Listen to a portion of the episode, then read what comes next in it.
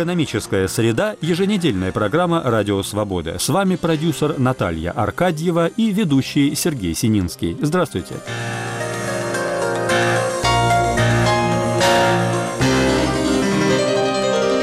В этом выпуске сколько еще доллару крепнуть, о его новом равновесии по отношению к другим валютам, включая рубль и к цене нефти.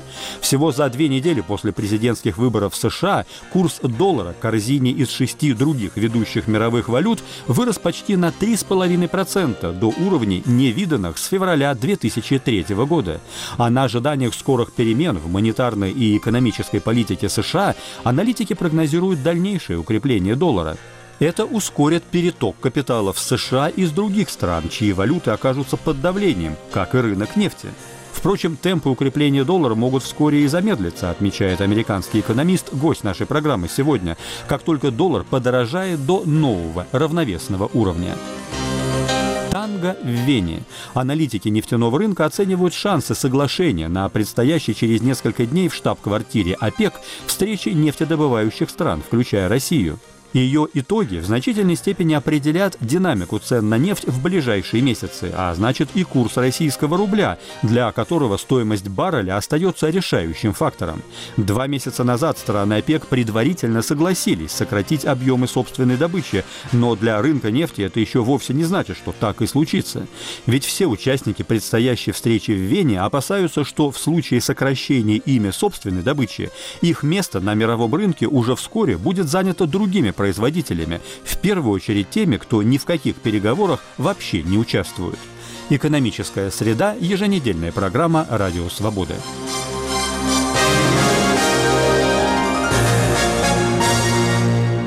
сколько еще доллару крепнуть, о его новом равновесии по отношению к другим валютам и к цене нефти. Со дня выборов в США доллар подорожал по отношению к другим мировым валютам сразу на 3-7%. Причем рост его курса резко ускорился с первого же дня. Но что именно стало главным фактором этого роста? С этого вопроса мы начали разговор с научным сотрудником Гуверовского центра Стэнфордского университета в США, профессором экономики Михаилом Бернштамом. С одной стороны, безусловно, можно говорить об ожиданиях радикальных перемен в экономической политике США. С другой стороны, об ожиданиях рынков, что победа Дональда Трампа лишь ускорит повышение процентных ставок в США, причем как ближайшего уже в декабре, так и последующих повышений. Михаил Бернштам. Мне кажется, что нынешнее усиление доллара – это скорее продолжение уже длительного процесса. Скорее всего, можно предполагать, что первичная причина все-таки – это не выборы, а ожидание, уже длительное ожидание подъема процентных ставок в Соединенных Штатах. И действительно, они уже как бы просчитаны в том, что доходность облигаций на рынке растет, потому что рынок облигаций уже подхватил эту тенденцию ожидания роста процентных ставок. Более того, сейчас несколько поднялась инфляция, что тоже приведет к тому, что Федеральная резервная система будет поднимать ставки. А теперь о выборах. Ну да, после выборов ожидания более высокого экономического роста. Соответственно, ожидается, что в конце концов, после всех этих лет, после финансового кризиса, процентные ставки поднимутся до своего нормального уровня, то есть 2, 2,5, 3% и будут продолжаться таким образом в течение нескольких лет. И в свою очередь это поднимет опять же курс доллара, и это уже все как бы проглядывается в тех тенденциях, которые рынок ищет и намечает в рыночном курсе доллара. Уже сейчас, в третьем квартале 2016 года, экономический рост в Соединенных Штатах ускорился до 2,9%. И вот все это вместе взятое, но самое главное ожидание роста процентных ставок, приводит к росту доллара. А если упростить, то можно сказать, что, в общем-то, мировые инвесторы сейчас верят в американскую экономику и верят в доллар. Судя по предвыборным заявлениям Дональда Трампа, он, с одной стороны, намерен существенно снизить налоги, что в теории может сократить поступление в казну, а с другой – финансировать крупные инфраструктурные проекты за счет государства, что, опять-таки, в теории приводит к росту расходов.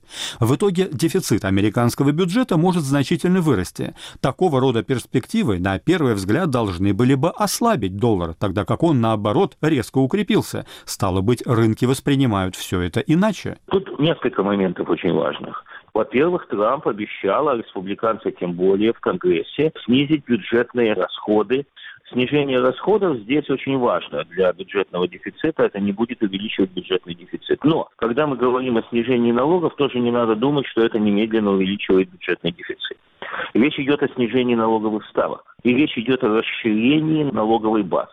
Тут надо иметь в виду, что республиканцы давно над этим работали у них уже готовы новые налоговые планы. И так, чтобы не увеличивать бюджетный дефицит, республиканцы являются противниками увеличения бюджетного дефицита. Так что снижение налоговых ставок не означает снижение налоговых поступлений. Это очень важная разница. А инфраструктурные проекты? Еще до выборов группа Трампа, кто ему помогал, выложили на веб-сайте очень подробный план, насколько он работоспособный, судить сложно. Но там предполагается увеличение расходов на инфраструктуру не за счет увеличения государственных расходов. Речь идет о так называемом публично-частном партнерстве, где правительство дает налоговые кредиты, снижает регуляции, а частные инвесторы строят инфраструктуру, и им дается право в течение нескольких лет, пока они не окупят свои расходы, собирать плату за проезд на дорогах, за использование аэропортов, за использование мостов. При этом расчеты там такие. 137 миллиардов долларов правительство даст в виде налоговых кредитов в течение нескольких лет. Это небольшая добавка к расходам и к бюджетному дефициту. Но частные инвесторы вложат более триллиона долларов в строительство инфраструктуры. Надо иметь в виду, что уже такого рода проекты довольно успешно осуществляются в Соединенных Штатах, Великобритании. В Америке таким образом построено 14 автострад в последние годы. И это работает.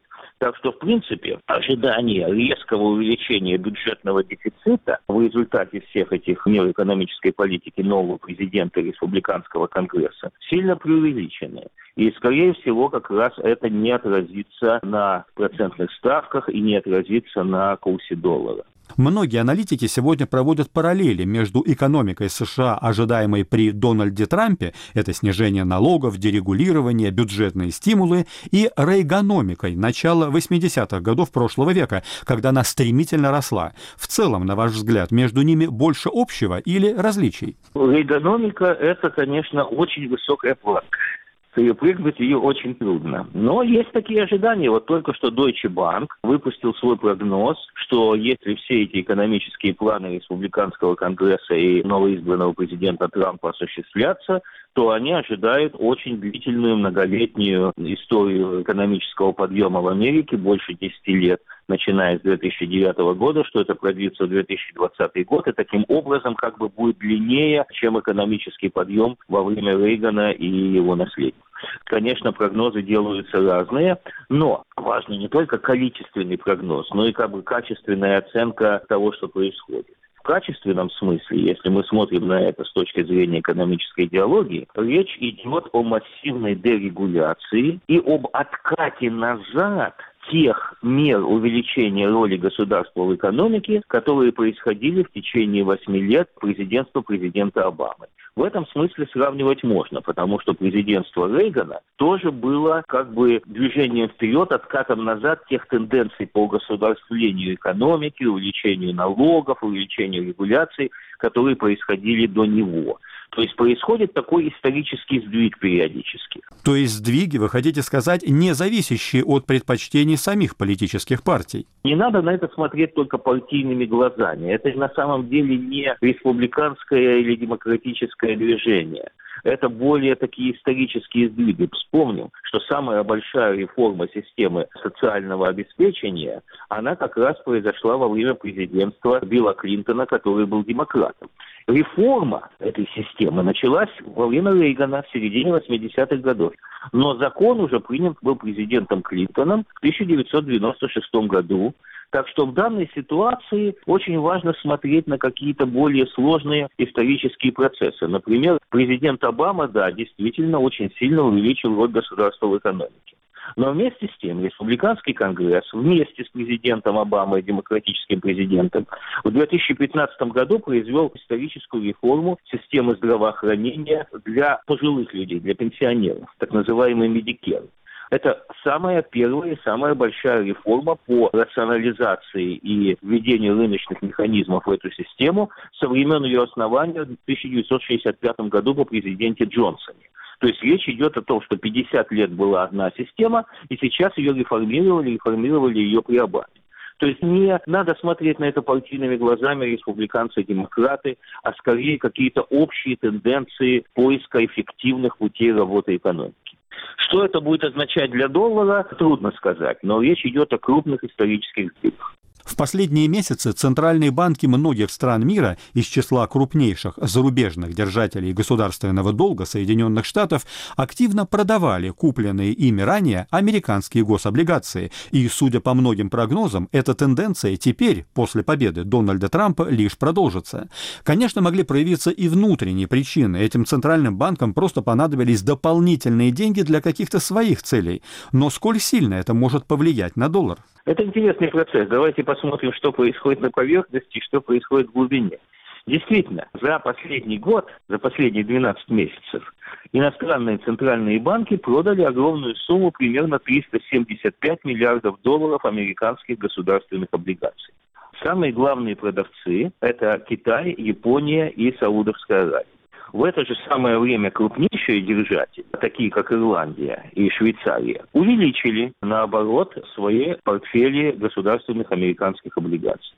Значит, каждая страна делала это по своим собственным причинам. Япония, скорее всего, это делала для того, чтобы поддержать несколько курс иены. Но это сложный вопрос, не знаю. Китай, это уж точно известно, старался снизить скорость девальвации китайского юаня. Саудовская Аравия, ну понятно, с низкими ценами на нефть, колоссальное обязательство государства, которое фактически является работодателем для значительной части населения, поддержка социальных программ, им просто нужны деньги. Германия, Швейцария и Ирландия увеличили свои портфели. Но тут очень важно вот, что одни продают, другие покупают. Не так все просто. Вы хотите сказать, что эти разнонаправленные процессы и нашли отражение в общем балансе той части государственного долга США, которая находится в зарубежном владении? В целом иностранные активы американского государственного долга за последние 12 месяцев увеличились с 6,1 триллиона долларов до 6,2. То есть иностранцы в целом не продают и покупают. Центральные банки продают, но частные инвесторы и институциональные инвесторы покупают. И таким образом, в конечном счете, можно говорить, что рынок государственных облигаций Соединенных Штатов в иностранных портфелях увеличился. Курс доллара и цены на нефть аналитики рынков часто сравнивают с сообщающимися сосудами. Когда крепнет доллар, дешевеет нефть. И наоборот, хотя и не всегда, конечно. В этом контексте можно ли ожидать, условно говоря, двойного удара по рынку нефти в ближайшем будущем? Во-первых, с одной стороны, на намерении Дональда Трампа всячески стимулировать нефтедобычу в США, а значит нефти на мировом рынке станет еще больше. А с другой стороны, крепнущий доллар будет дополнительно на цены нефти. И двойной удар, и тройной удар, и четверной удар, основной удар технологический. Это сланцевая революция. Действительно, президент Трамп объявил, наоборот тому, что делалось президентом Обамой, увеличение производства нефти и снижение регуляции по всему фронту. Лозунг Трампа очень простой – сделать Америку нетто-экспортером нефти. Сейчас Америка в целом потребляет 19,4 миллиона баррелей в день, а производит вместе с газовым конденсатом около 11 миллионов баррелей в день, а было намного меньше, потому что сланцевая нефть добавила за последние 10 лет примерно 4,5 миллиона баррелей в день к американскому производству. Но кроме того, существуют еще колоссальные резервы.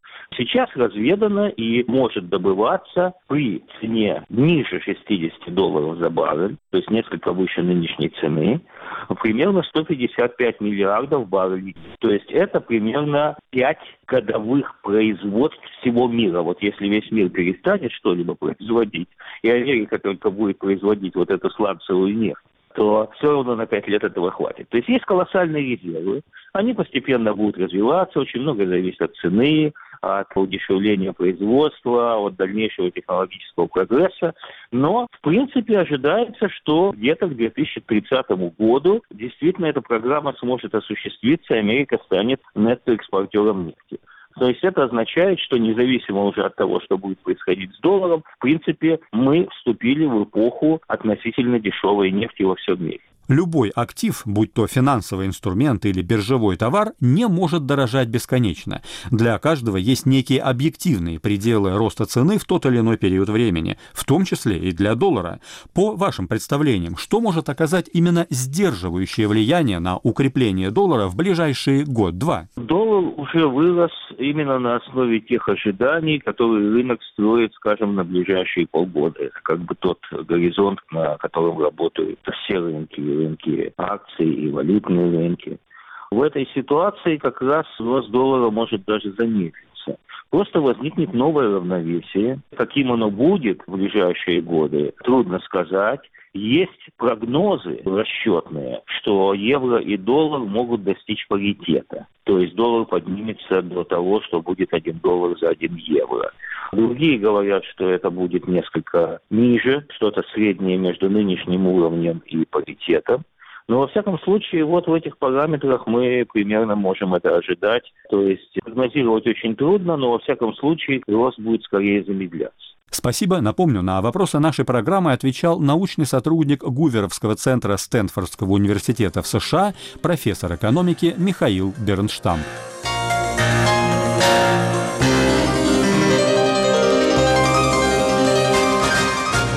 Экономическая среда. Еженедельная программа «Радио Свобода». Продолжаем выпуск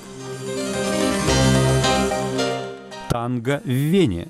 Аналитики нефтяного рынка оценивают шансы соглашения на предстоящей через несколько дней в штаб-квартире ОПЕК встречи нефтедобывающих стран, включая Россию. Ее итоги в значительной степени определят динамику цен на нефть в ближайшие месяцы, а значит и курс российского рубля, для которого стоимость барреля остается решающим фактором. Два месяца назад страны ОПЕК предварительно согласились сократить объемы собственной добычи, но для рынка нефти это еще вовсе не значит, что так и случится. Ведь все участники предстоящей встречи в Вене опасаются, что в случае сокращения ими собственной добычи их место на мировом рынке уже вскоре будет занято другими производителями, в первую очередь теми, кто ни в каких переговорах вообще не участвует. Итак, до встречи группы нефтедобывающих стран в штаб-квартире ОПЕК в Вене остается всего несколько дней. Она состоится 30 ноября. Однако и до сих пор вероятными остаются любые варианты ее исхода. И полный провал, и соглашение о заморозке добычи на неких уровнях, и соглашение о сокращении добычи. Но при таком разбросе ожиданий в отношении итогов встречи, какие их варианты могут быть уже заложены в рыночные цены на нефть? Ведь рынок всегда смотрит вперед. Наш первый собеседник в Москве – заместитель директора группы корпоративных рейтингов аналитического кредитного рейтингового агентства «Акра», аналитик нефтяного рынка Василий Тонурков. Нельзя сказать, что заложен абсолютно оптимистичный сценарий, но достаточно уверенно можно сказать, что точно не пессимистичный сценарий, просто потому что по соотношению динамики цен на нефть последние где-то две недели можно судить о том, что ожидания достаточно позитивные. Почему это так? Дело в том, что в краткосрочной перспективе наиболее высокая корреляция наблюдается между ценами на нефть и курсом доллара. И в последние две недели мы наблюдали, что доллар достаточно существенно укреплялся, и при этом росла цена на нефть. В общем-то, в обычной ситуации этого не происходит. Обычно цены на нефть при этом тоже падают. Поэтому можно сказать, что ну, порядка 5 долларов – это та премия, которая отражает текущие ожидания. Вероятно, это не самый оптимистичный сценарий, то есть это не сценарий снижения добычи, но, скажем, если произойдет просто заморозка, то, скорее всего, какого-то существенного потенциала роста от текущих уровней, от текущей премии в цене нефти уже не будет. 5 долларов ожиданий, по вашим словам, при текущих ценах в 48-49 долларов за баррель – это очень даже немало, более 10%.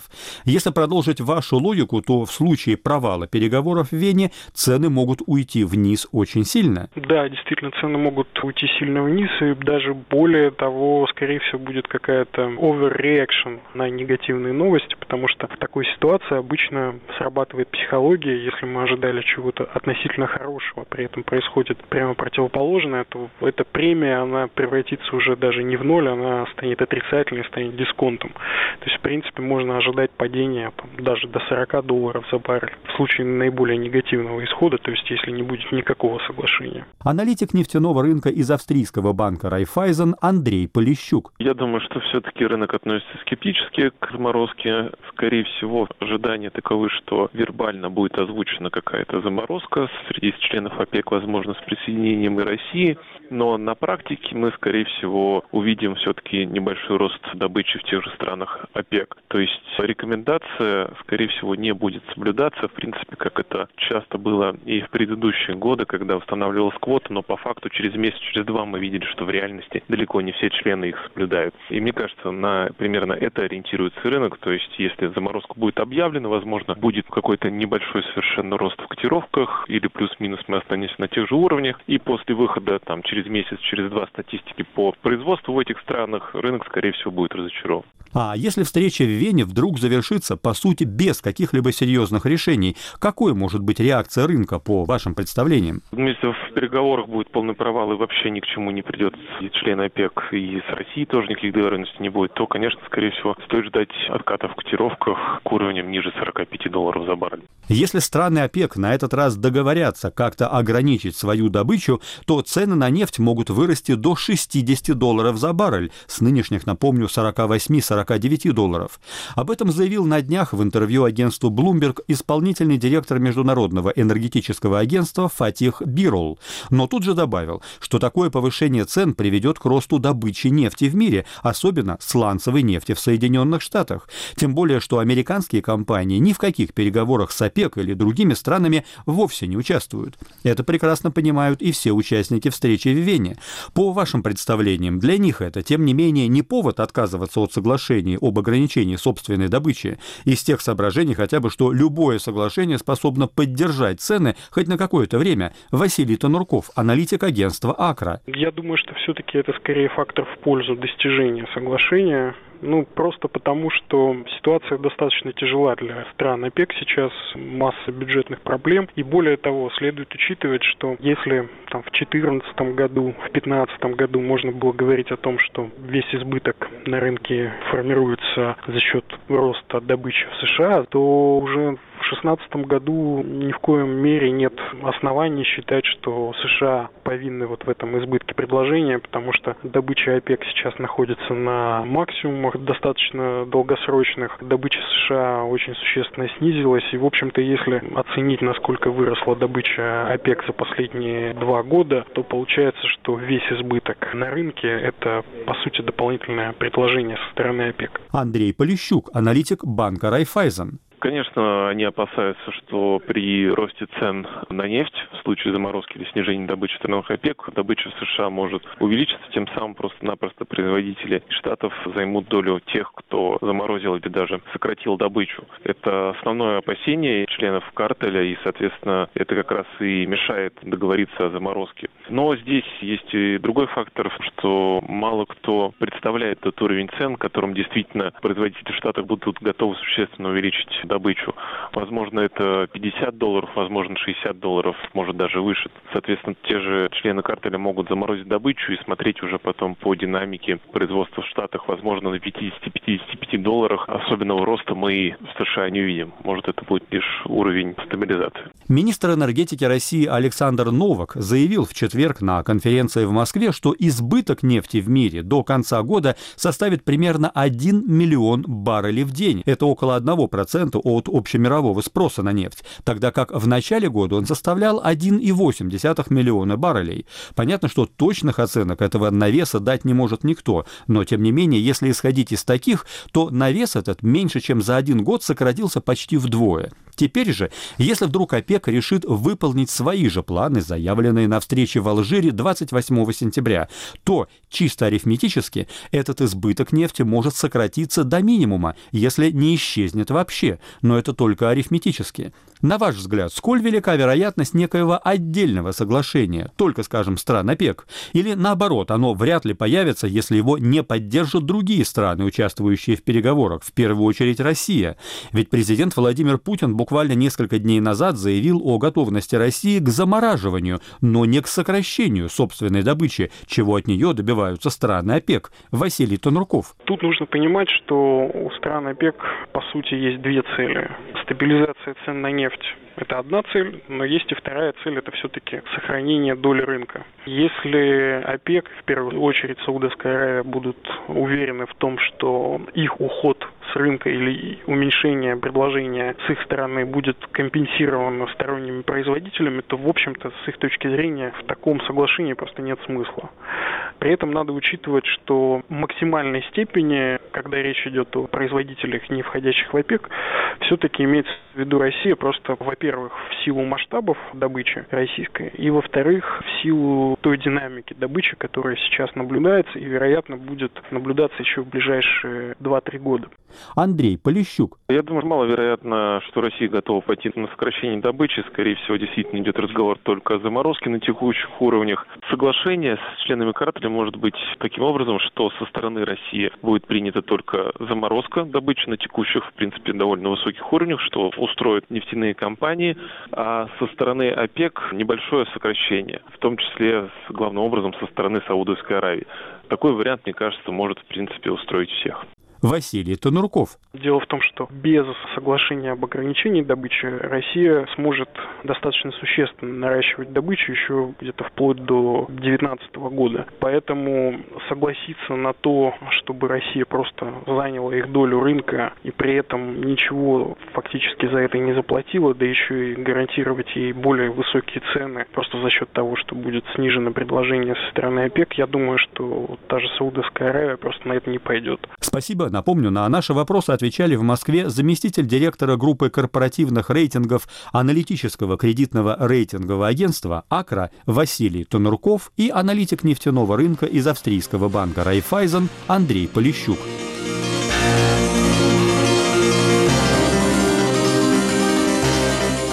Экономическая среда. Еженедельная программа «Радио Свобода». Все материалы этой рубрики на сайте свобода.орг. Вход с главной страницы. Раздел «Экономика».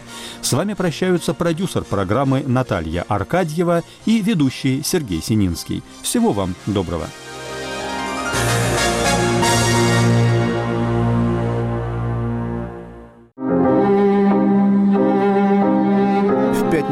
Выпуске «Поверх барьеров» в разделе «Родной язык» гость пражской студии, московский поэт Герман Лукомников. Литературный псевдоним до 1994 года «Бонифаций». Автор более дюжины книг, часто выступает в клубах и школах.